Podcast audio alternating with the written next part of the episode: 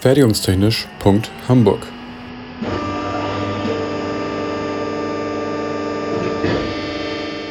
Ein Podcast rund um die Produktion.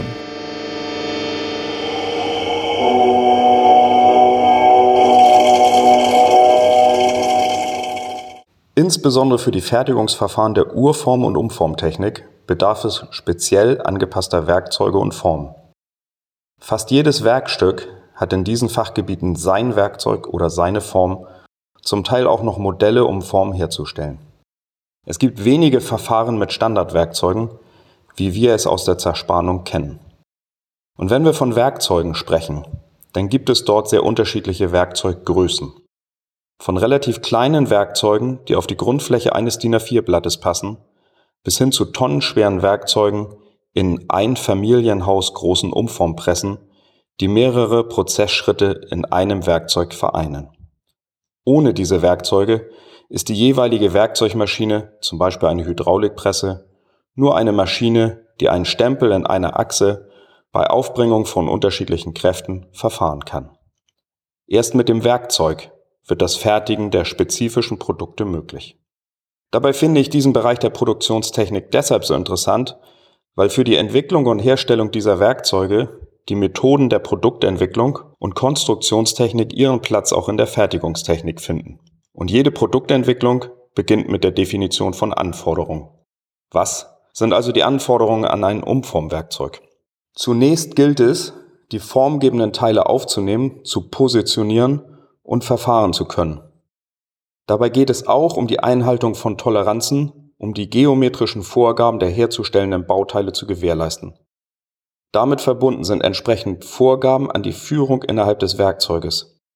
Häufig kommen Säulengestelle mit an das jeweilige Fertigungsverfahren angepassten Führungssystem, wie zum Beispiel Rundführung mit Gleitlagerung zum Einsatz. Eine weitere Anforderung ist in der Aufnahme der Umformkräfte zu sehen, die vom Antrieb der Werkzeugmaschine durch den Stempel ins Werkstück eingeleitet werden. Diese Anforderung führt sehr häufig zu schweren, massiven Werkzeugen auch wenn die Werkstücke vermeintlich klein aussehen. Massive Werkzeuge finden ihre Begründung auch in der Vermeidung von Schwingungen, die insbesondere bei hohen Hubzahlen, also zu fertigenden Werkstücken pro Zeiteinheit, die Werkzeuge schädigen oder auch zu Qualitätsmängeln an den Werkstücken führen können.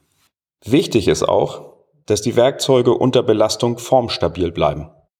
Die elastische Verformung während des Umformens soll möglichst gering sein, da sich diese direkt auf die Qualität des Werkstückes auswirkt. Eine entsprechende Kenntnis der Durchbiegungen und Verformungen ist im Prozess der Werkzeugentwicklung essentiell. Ebenso die Kenntnis des Rückfederungsverhaltens des umzuformenden Werkstücks, um die geometrischen Anforderungen an das Bauteil zu erfüllen. Deshalb ist insbesondere die Simulation des elastischen Verhaltens von Werkzeug und Werkstück während des Umformprozesses ein häufiger Schritt in der Entwicklung der Werkzeuge. Und dieses elastische Verhalten ist auch einer der häufigsten Gründe, warum Umformwerkzeuge in vielen Fällen iterativ entwickelt werden, bis die Werkstücke in der entsprechenden Qualität in hohen Stückzahlen hergestellt werden können. Häufig werden die Werkzeuge gehärtet und oder auch beschichtet, um mechanischen Verschleiß am Werkzeug hervorgerufen durch die Relativbewegung zwischen Werkzeug und Werkstück entgegenzuwirken. Dabei sind mögliche Verzüge beim Härten zu berücksichtigen und gegebenenfalls später nachzuarbeiten. Beschichtungen müssen mit möglicherweise im Einsatz befindlichen Schmiermitteln abgestimmt sein, die Kräfte und Verschleiß am Werkzeug minimieren sollen. Insbesondere in der Warmumformung, aber auch beim Urformen werden die Werkzeuge stark thermisch belastet. Dieses kann zu thermisch induzierten Rissen, aber auch zur Entfestigung der Werkzeugwerkstoffe führen was sie wiederum anfälliger für Verschleiß durch die mechanischen Belastungen macht. Welche Verfahren kommen für die Herstellung der Werkzeuge in Betracht? Aufgrund der verwendeten, mit Blick auf die Verschleißfestigkeit, hochfesten Werkstoffe kommt das Erodieren zum Einsatz.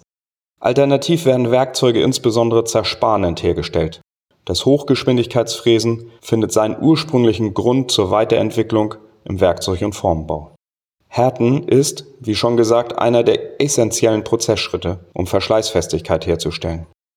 Und aktuell laufen Untersuchungen zum Einsatz 3D-gedruckter Werkzeuge, die neue Möglichkeiten, zum Beispiel zur Integration von Kühlkanälen, eröffnen Die methodische Weiterentwicklung im Bereich der Produktentwicklung und Konstruktionstechnik findet ihren Niederschlag auch im Werkzeug- und Formbau.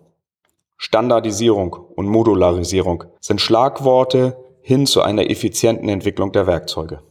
Agile Projektmanagementmethoden werden auf ihren Einsatz hin untersucht und ausprobiert. Der Werkzeug- und Formbau in Deutschland ist eine ganz eigene Branche mit vielen mittelständischen Unternehmen, die sehr häufig dicht an ihren Kunden der urformenden und umformenden Industrie ihre Standorte haben. Warum ich den Werkzeug- und Formbau so spannend finde? Weil hier eine Schnittstelle zwischen Methoden der Konstruktionstechnik und der Entwicklung von Fertigungsverfahren liegt, die ein gemeinsames Verständnis dieser häufig konkurrierenden Disziplinen braucht. Fertigungstechnisch.hamburg ist eine Produktion des IPT an der HAW Hamburg. Die Inhalte stehen unter der Lizenz Creative Commons Attribution Non-Commercial 4.0 International. Infos zur Lizenz unter creativecommons.org.